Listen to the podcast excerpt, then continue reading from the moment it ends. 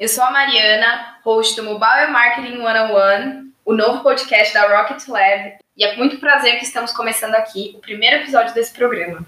Aqui vamos falar sobre estratégias growth, tecnologia, melhores práticas e basicamente tudo sobre o universo mobile com convidados super especiais de um jeitinho bem intimista, como se a gente estivesse conversando mesmo com um amigo dentro de casa. Hoje a gente está recebendo aqui o Gabriel Sampaio, que é super reconhecido e gabaritado no mercado mobile. Atualmente growth hacker da OneBlink, é uma fintech americana. Chique, eu diria.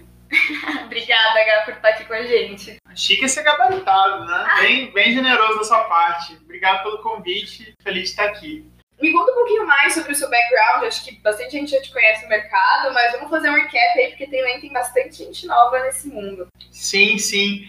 É, considerando a nossa indústria, eu já tô meio velho, né? Já tem mais de 10 anos que eu trabalho com marketing digital. Eu passei por diversos modelos de negócio, diversas empresas. Então, já trabalhei em rede de afiliados, já trabalhei com retargeting, já trabalhei como account manager no Google, já trabalhei como cliente também. Né? Então, já liderei a área de growth da RAP, já trabalhei na Globo, que deixa minha avó muito orgulhosa.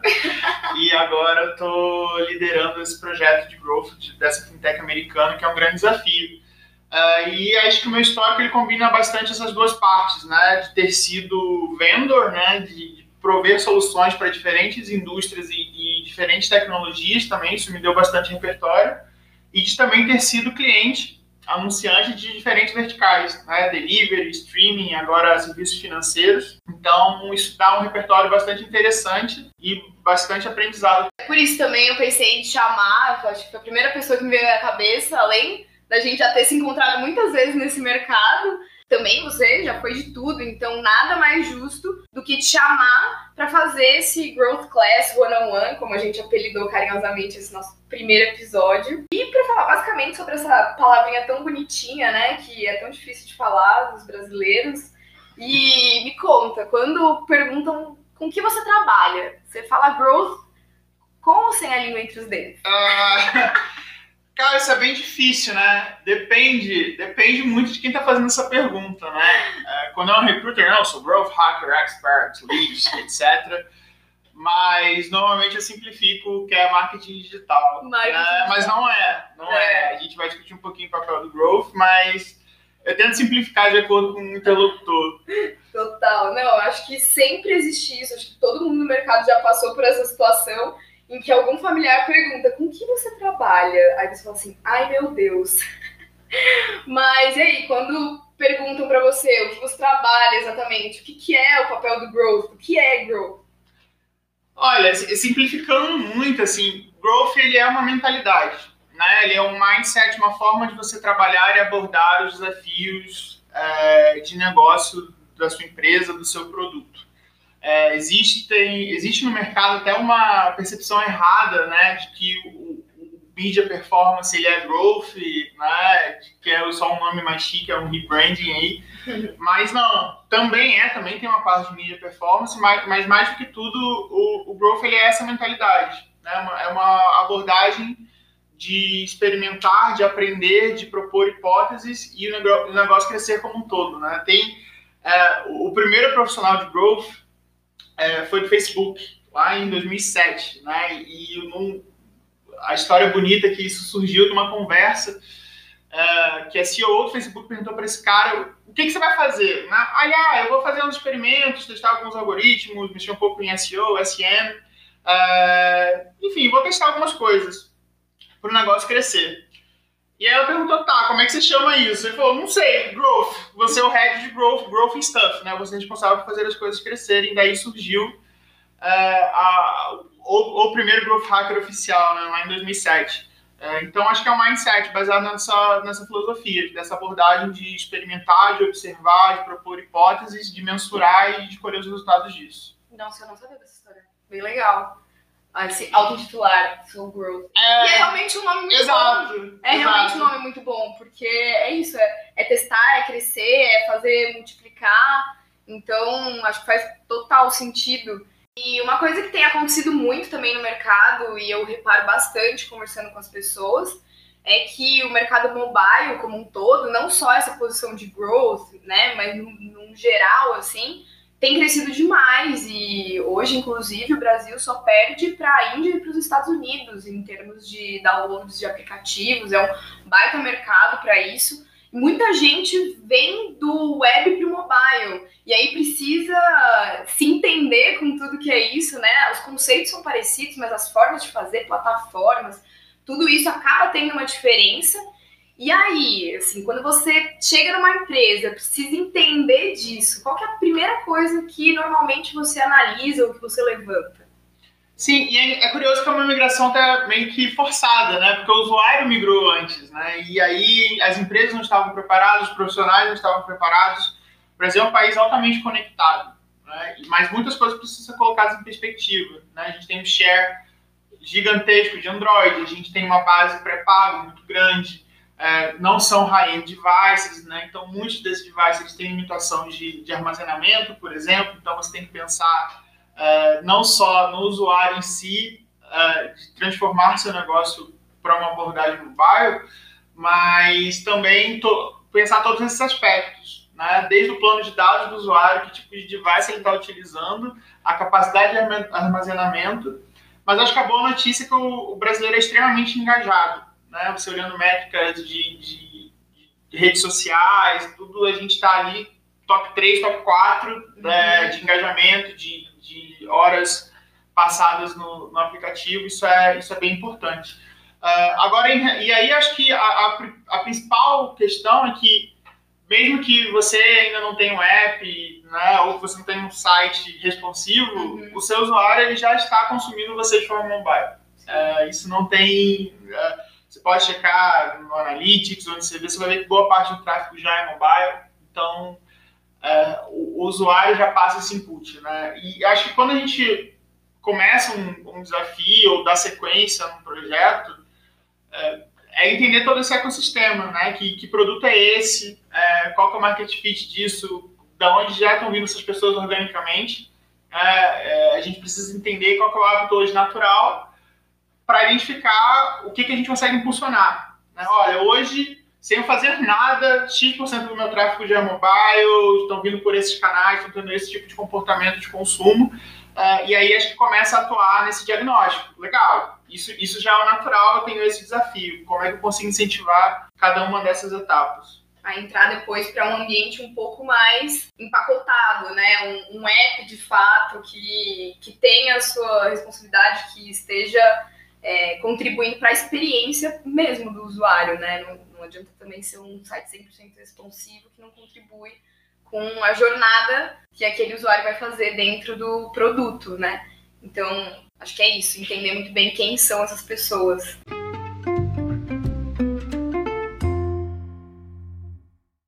Uma coisa que eu sempre penso também, assim, principalmente quando eu comecei a trabalhar com, com mobile, foi que é muito bizarro, porque é uma coisa totalmente não palpável. Então, você vê números, você vê aquilo acontecendo e da onde vem aquilo, né? Então, acho que aí entra um papel muito importante, que são as plataformas. E, por exemplo, hoje, para fazer campanhas, mensuração, é, para entender comportamento de usuário, você quase não faz nada sem uma MMP. Exatamente. É, a, a gente precisa mensurar para conseguir gerenciar e tomar ações em cima disso, né? E acho que aqui também muitas empresas acabam correndo num erro que, nossa, eu preciso fazer um super investimento, ter uma plataforma super robusta, um milhão de integrações, etc. É, sim e não, né? Já vi casos de, de empresas que têm, sei lá, cinco, seis plataformas, que são plataformas que não se conversam, que não estão, é, não estão integradas, né? Não estão sendo usadas na, na, sua potência máxima, digamos assim. Cada uma fala uma Cada uma fala uma língua e você não consegue tomar decisão de, de negócio nenhuma, né? Isso não faz sentido. Né? Então, acho que além do uso da ferramenta, né, de ter as ferramentas, é você é, entender o que, que você precisa mapear. Então, você tem uma MP é, não adianta você ter uma MP se você está mapeando três eventos, dois eventos. Né? Se você ou não tá, um milhão. Ou, seja, um milhão.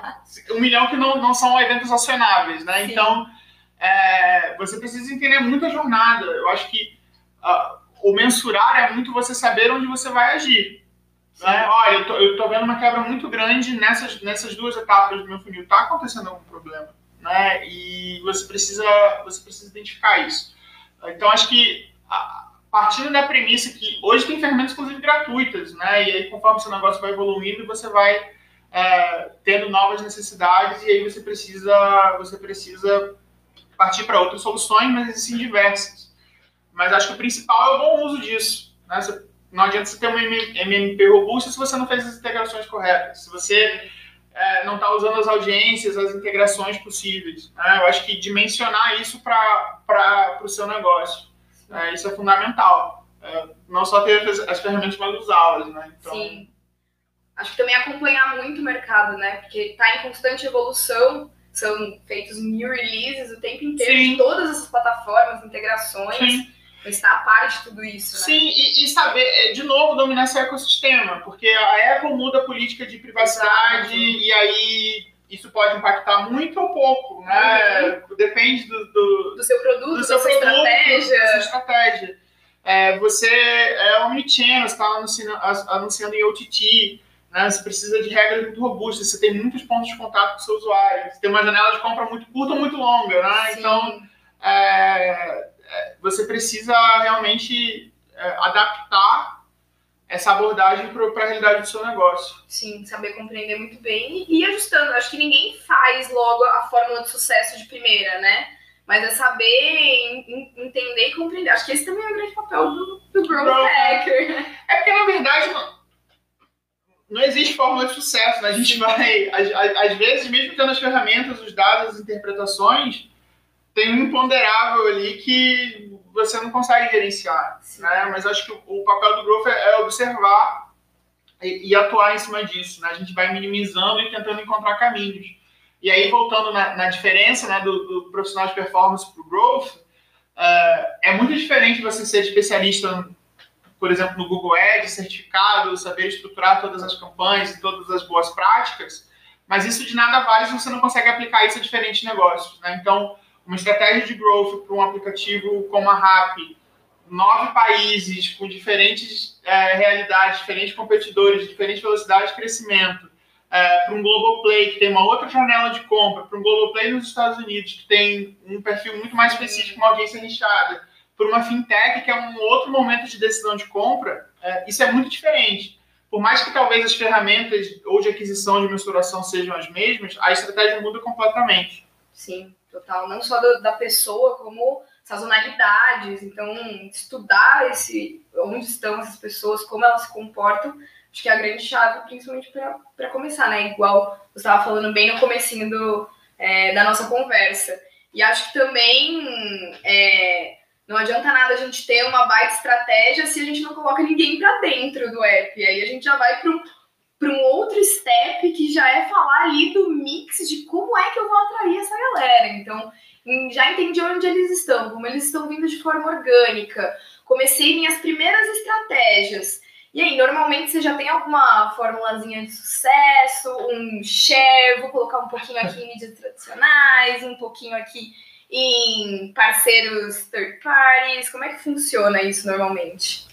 Olha, o, o Growth ele tem alguns pilares, né? E nem sempre a gente consegue, a gente tem dificuldade de saber por onde eu vou começar, né? Então, por exemplo, o engajamento e retenção do usuário é um pilar fundamental. Né? Uh, a monetização disso também é um pilar fundamental e a aquisição também é. Então, se eu tenho um engajamento maior, eu gero mais receita, com mais receita eu faço mais investimento, trago mais usuários, faço mais experimentos, aprendo mais, é um loop, né? Uh, a gente tem que atuar em todas essas frentes. Uh, então, eu ter mais engajamento uh, vai me fazer ser mais rentável, com isso eu vou conseguir investir mais em aquisição, com mais aquisição, com engajamento bom, isso né, vai, vai virando uma espiral positiva. É, acho que o desafio é por onde que eu começo, né? Uhum. Então, algumas startups começam pela aquisição. Olha, eu recebi um aporte, eu, né, eu preciso de um número X de usuários, vamos trazer os usuários e depois a gente vai, vamos ver como é que a gente monetiza ou engaja esses usuários. É, então, acho que a gente precisa identificar onde que eu consigo atuar mais rápido. Né? E quando a gente fala de aquisição, por exemplo, é, hoje é muito mais fácil barra barato eu dobrar uma taxa de conversão do que eu dobrar o número de novos usuários no meu site. Né? Então, se eu melhoro o meu funil e minha conversão sai, sei lá, de 2% para 3% ou para 4%, isso sai mais barato do que eu adquirir o dobro de usuários mantendo o mesmo funil. Sim. Né? Você tem uma taxa de conversão de 60%, uma taxa de retenção de 60%, e eu faço otimizações, eu trabalho numa régua de engajamento para isso subir para 70%, 75%, eu já cresci meu negócio, gerei mais receita sem colocar mais grana em aquisição.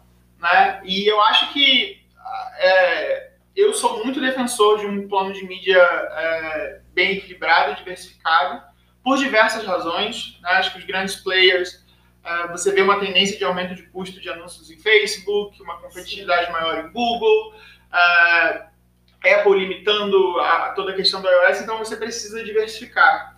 Né? É, é, um exemplo extremo, mas eu sempre cito isso, porque, se não me engano, acho que em 2018, 2017, uh, o Facebook Business Manager caiu, ele parou de funcionar na semana da Black Friday. Né? Obviamente é um exemplo extremo, mas se você é um varejista, se você é um varejista e 90% da sua estratégia depende de Facebook, Sim. e Facebook simplesmente para de funcionar, uh, Acabou. você tem um problema, é. né? Mas, óbvio que é um exemplo extremo, mas pode acontecer do Facebook mudar a política de privacidade, de coleta de dados. Né? Tem uma discussão agora sobre remoção de, de cookie third party. A Apple acabou de fazer um movimento para o iOS. Então, essas coisas acontecem e a gente precisa estar preparado. É, não só isso, mas tem canais com papel diferente em cada etapa de, de interação do usuário, né? seja vídeo. Até por isso existem modelos de atribuição diferentes de negócios diferentes, CPC, CPM, CPI, enfim. É, mas eu, eu tento sempre trabalhar no sentido de, até para o negócio ser, é, se parar de pé e ser rentável, você ter um share de pelo menos 50% a 60% de usuários orgânicos, e isso é um trabalho construído a médio prazo, para você não depender de sempre ter que ficar aportando muita grana, e no share de, de é, investido, digamos assim, ter isso muito diversificado, né? não concentrar muito em outro canal, porque você fica extremamente dependente e eu não acho isso saudável por diversas razões. Sim, eu acho que é bem isso, é você ter uma massa de manobra para conseguir é, apostar em diferentes momentos e o cenário tem ficado muito instável. Isso para um mercado que já mudava constantemente, agora está parecendo uma montanha russa de emoções aí para todo mundo, que é trabalhar com performance mobile é bem isso. Um mercado super emergente, ebulição, super bom de estar aqui, mas a gente tem que ficar o tempo inteiro ligado nas novidades, o que está acontecendo. E tomara que, inclusive, esse podcast tenha um bom papel nisso. mas acho que também é, é entender o, o, momento do produto, né?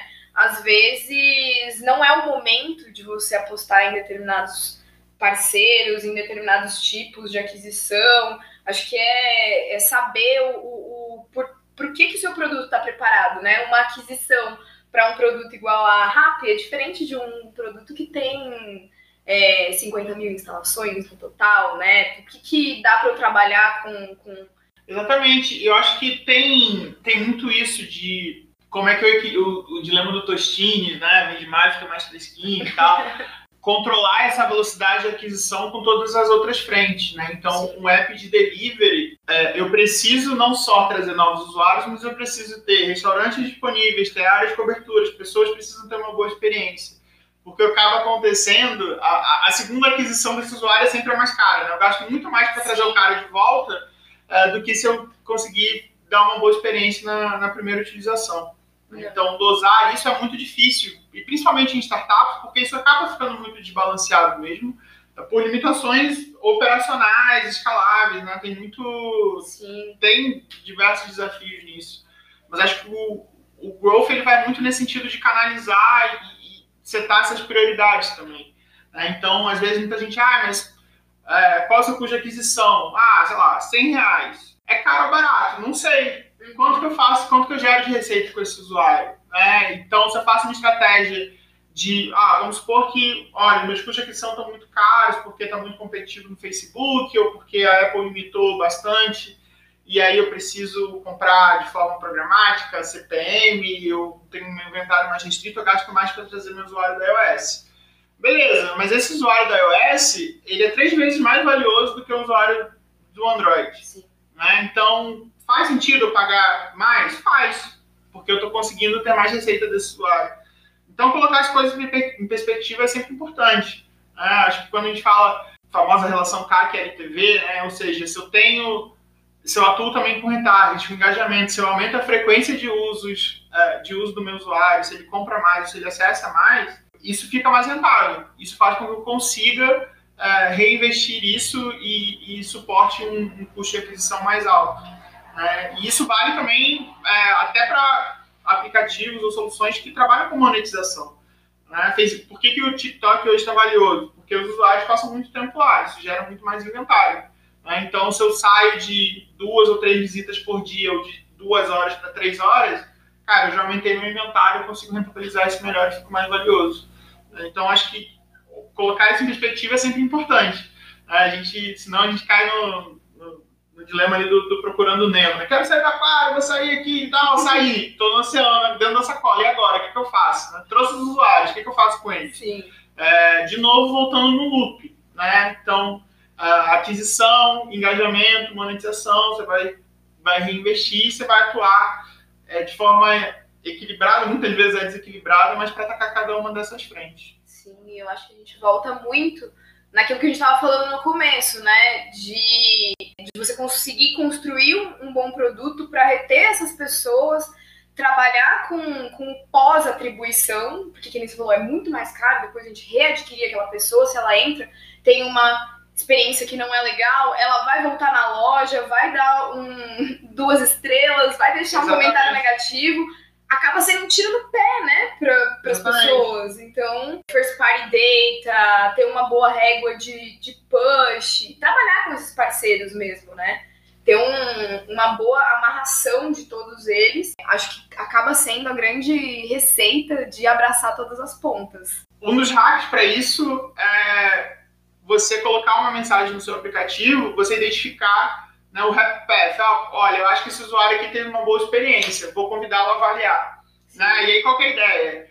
Você adiciona um pré-filtro direto no seu aplicativo, do tipo, ah, Oi, fulano, gostou da experiência? Se sim, por favor, avalie. Se não, clique aqui. E o clique aqui não é para store, para o cara dar uma store, um, um, uma estrela e fazer um comentário negativo. É para você abrir um canal de feedback direto. Né? Olha, então compartilha aqui o que você não gostou, como é que foi a sua experiência. Isso vai direto para a marca e evita, cria essa barreira uh, e evita que você receba estrelas negativas, por exemplo. Né? Então, esse, esse é, um, é um hack simples. Né? Não tem nada de outro mundo, não é uma super invenção nem nada. É simplesmente você tirar uma fricção desse usuário, né? filtrar isso melhor, identificar ali em, em que momento ele talvez é, nossa, aqui é o tal do aha moment, né? Aqui o cara realmente ele viu que o meu aplicativo é sensacional, então talvez seja o momento de eu pedir uma boa avaliação.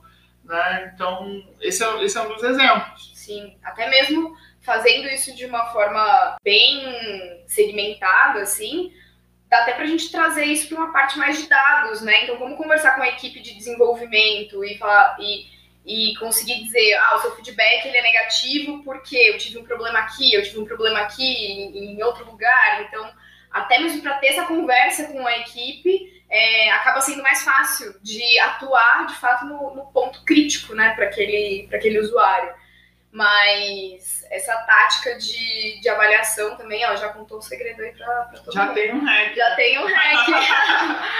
Não, muito bom. E, e falando de, de dicas assim, queria que você deixasse assim um, um conselho. Acho que nem eu falei, tem muita gente que já trabalha no mercado, que, que é novo e acabou de entrar. Então, no geral, assim, uma experiência que você passou nesse seu tempo de, de growth, o que que, o que que foi uma lição, assim, que você aprendeu e que você gostaria de compartilhar com a galera? Cara, eu já errei muito, né? A gente fica aqui falando, ah, decisão de carreira, fiz Quem isso, não, aquilo, né?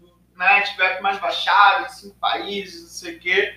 Esses cases eles são construídos muito nessa, nessa observação e aprendizado. Né? Então, acho que, que é o papel do Growth né? e deve ser o papel de cada profissional. É, a gente vai ouvir esse podcast daqui a dois anos, vai ser uma realidade completamente diferente, tá tudo certo. Pode me chamar de novo que a gente atualiza. É, mas eu acho que passa muito por essa, por essa observação né? essa capacidade de. Acho que o medo de errar não pode ser inconsequente, né? Ah, vou, vou fazer e tal, mas você precisa ter um plano. Se deu certo, vou escalar, né? Como é que eu escalo isso o mais rápido possível? Eu acho que a tecnologia é um grande aliado. Se deu errado, qual é o plano B? Qual é o plano de contingência qual outro caminho eu vou percorrer? Tá tudo certo. né? Tá tudo certo em errar, em acertar. É, mas é como, como você lida com isso. Acertei, vou escalar e já vou para né, minha próxima hipótese, errei, vou, vou entender o que aconteceu é, e seguir o outro caminho. Não né? tentar isso. testar 500 hipóteses de uma vez. Exato, é. e aí acho que a gente cai talvez no, no, no segundo ponto, é, por ser muito transversal, né, o growth talvez a gente consiga traduzir para o português como um palpiteiro, ah, muda esse UX, troca esse botão, faz isso aqui. Mas é, tem o desafio, obviamente, de engajar todos os times, né? Então eu tento sempre uma abordagem amigo de dados, olha só, eu queria esse dashboard porque eu quero mensurar exatamente esse step, porque tendo essa informação eu vou, vou poder tomar essa decisão mais rápido. Sim. Você ter, ter uma abordagem de contexto de negócio é muito diferente. Ah, faz um dashboard e puxa essa métrica. O cara não sabe nem para que, que ele está fazendo aquilo. Né? Então, o engajamento interno, justamente por ser transversal, né? cara, o growth ele depende do, né, de UX, de dados, de tech, de tudo, né? de, de comunicação, de marketing. É, trazer todo mundo para essa conversa, para essa discussão é muito importante e é muito difícil também, porque você precisa engajar times diferentes nesse desafio de negócio. Uh, e o segundo, o segundo não, né, já enumerei vários aqui, mas uh, talvez o último ponto seja o cuidado com a execução. Né? É, a gente tende a ter várias ideias e vários projetos e coisas mirabolantes ou coisas até mais simples, e você acaba esbarrando em como é que eu consigo colocar isso de pé. Né? Como é que eu consigo executar e começar a executar, priorizar isso, dá para fazer em paralelo, não dá, isso aqui vai ter mais impacto, isso aqui talvez não tenha tanto impacto, mas é mais simples, né? E talvez tenha um valor aqui é, que é mostrar que é possível fazer e, e já traz resultado. Né? Então isso é bem, é bem complexo também. E acho que a gente passa isso todos os dias. Sim, manter a calma, tá tudo certo, todo mundo erra baixa ansiedade. é, raramente tá tudo certo, mas tá tudo bem também, tá né? Bem. Eu acho que. É, a gente é organização em meio ao caos. Exato, a gente sobreviver, a gente, a gente saber se adaptar. Eu acho que é, a, as suas hipóteses podem estar erradas. Na maioria das vezes estarão erradas. Mas o fato de você estar observando e tentando encontrar o caminho e buscar soluções, é, isso já agrega bastante valor. Né? É, também, assim, a gente não pode ficar fantasiando, ah, eu vou ficar aqui observando, tal. tem uma, um ponto de resultado, mas o resultado pode vir de diferentes formas. Né? Você pode ter uma estratégia que são super eficientes, você está conseguindo trazer muita gente, porque você encontrou um canal X, ou você está trabalhando num modelo com um parceiro que, que tem funcionado, você encontrou o seu nicho, só que aí você pode ter um problema de retenção, por exemplo. Sim né? E aí, cara, tô super engajado, tem todas as réguas de push, jornadas automatizadas, tô identificando tudo, tá tudo voando. E aí, sei lá, muda o modelo comercial, sei lá, um exemplo de delivery, muda a tributação municipal dos motoboys, não sei o que, não sei o que, inviabiliza seu modelo de negócio, o que você vai fazer? Ou você tem tudo e, cara, muda uma política de privacidade. É. É, então tem um imponderável. O que a gente pode fazer é, é, é sempre extrair o máximo talvez você não precise de 10 milhões de usuários para o seu produto parar de pé ou para ser rentável. Você precisa, sei lá, dobrar sua taxa de conversão ou você aumentar sua retenção em 30%. Né? Uhum. É, não necessariamente atolar de investimento, mas como é que eu gero mais receita. Mas a maioria das vezes tem que fazer tudo. Né? Você tem que aumentar a retenção, aumentar a organização, uh, aumentar toda a parte de aquisição, mensurar isso bem, tomar as decisões. Mas eu gosto muito dessa abordagem, porque é uma abordagem que requer capacidade mais uh, estratégica do que técnica. Né? Não é você dominar a ferramenta, você pensar numa estratégia Sim.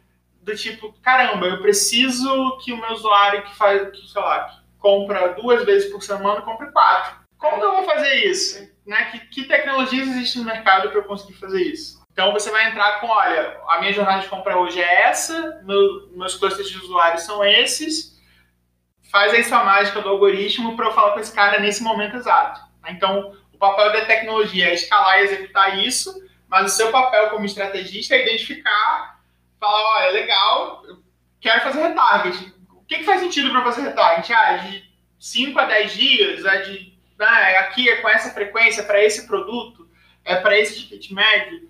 Aí que entra a estratégia. E isso não é, ah, eu domino a ferramenta, etc. Isso é observação. Acho que você até entender quais são os seus pontos que talvez você precise de ajuda e saber como buscar essas pessoas dentro da equipe, porque acho que é muito isso que você está falando, é o colaborativo dentro da empresa. Às vezes eu vejo muito disso, né? As equipes de aquisição não se conversam entre orgânico e pago, do mesmo jeito que é, desenvolvimento não conversa com quem está adquirindo. E acho que o profissional de growth vem muito para conseguir fazer essa comunicação, que às vezes realmente falta, principalmente em empresas mais tradicionais, né? Sim. Que não, não nascem já com esse papel dentro da empresa. Então, isso é uma, uma das coisas que eu vejo bastante e faz total sentido a gente terminar aí falando sobre o quão importante é o papel do profissional de growth dentro das empresas.